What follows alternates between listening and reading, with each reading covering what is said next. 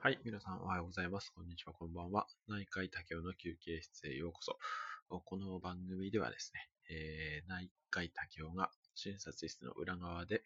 えー、診断のお話、あと医療情報の正しい見極め方、あと患者力の高め方などを、まあ、好き勝手にお話しする番組になっております。はい。今日はですね、えっ、ー、と、久々に患者力のお話をしたいと思うんですけれども、今日の結論はですね、ズバリ、えー、お医者さん、もしくは、まあ、医療者、誰でもいいです、には、まあ、できるだけ包み隠さずお話ししようというようなタイトルにさせていただきました。で、これはですね、まあ、結構多くの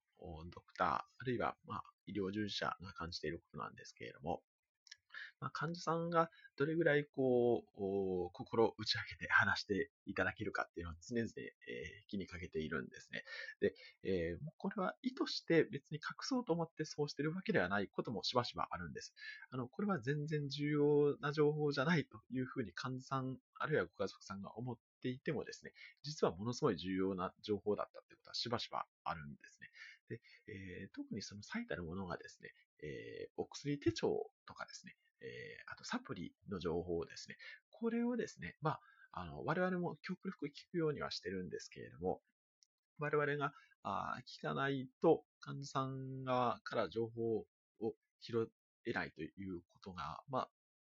ちょいちょいあります。で、えー、特にですね、えーと、私、まあ、今まで何回か痛い経験をしてるんですけれども、お薬手帳を何箇所か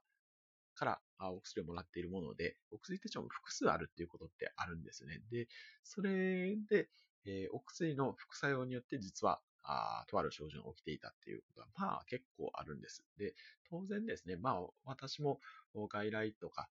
特に初診、一番初めに受診していただいている方にはですね、他の病院からどういうお薬が出るかっていうのを逐一確認はするようにしてるんですけれども、あの、お薬に関しては、まあ、例えば3つの病院、クリニックとかを抱えると、その1つのお薬手帳にまとめてきていただいてたら全然いいんですけれども、複数のお薬手帳を持っていたいとかですね、あるいは、あの今、お薬のその、シールを貼られるじゃないですか、お薬手帳の場合にはですね。ただ、あお薬手帳用のシールを出さない、あるいは院内処方するといって、あのその薬局でお薬を処方箋でもらうんじゃなくて、えー、ご自身のクリニックで、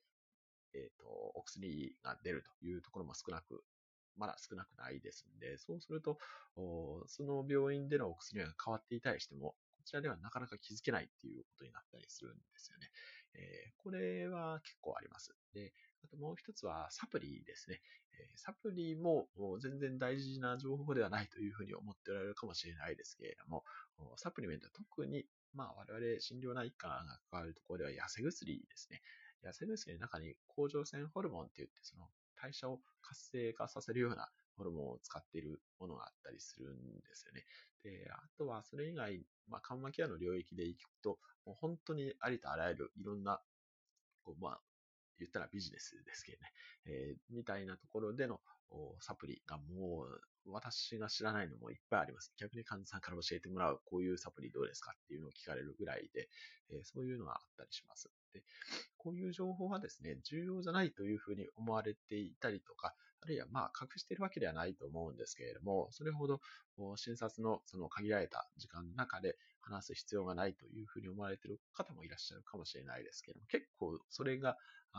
キーになって治療方針が変わるとかですね、あるいは飲んではいけないものを飲んでしまっていたとかっていうこともありますので、その薬の飲み合わせとかも含めてですね、えー、ぜひ、えー、医療者にはそういう情報を伝えていただけたらなというふうに思いますし、えーと、医者にはちょっと伝えにくいとかっていうことであればですね、それ以外の医療従事者ですね、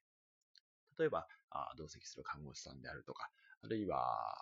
管理栄養士さんであるとか、あとお薬のことに関して言えば薬剤師さんですね。えとかに、えちょっと実はこういうのを使ってるんだけれど、というふうに相談していただけたら、あ非常に助かります。はい。というわけで、えー、今日は、お医者さん、あるいは医療従事者には、あできる限りの情報を出そうというお話をさせていただきました。あ何かの参考になれば幸いです。えっ、ー、と、最近出た、もまたいただいておりまして、そのレターの返信もまたやっていこうというふうに思います。で、まあ、医療情報の見極め方とかですね、患者力の高め方、あと診断のお話でこういうのを話してほしいということがあれば、リクエストをぜひお待ちしておりますので、レター、コメントなどでお寄。では、体も心も健康にということで、今日も幸せな一日でありますように。お相手は内科医の竹雄でした。では。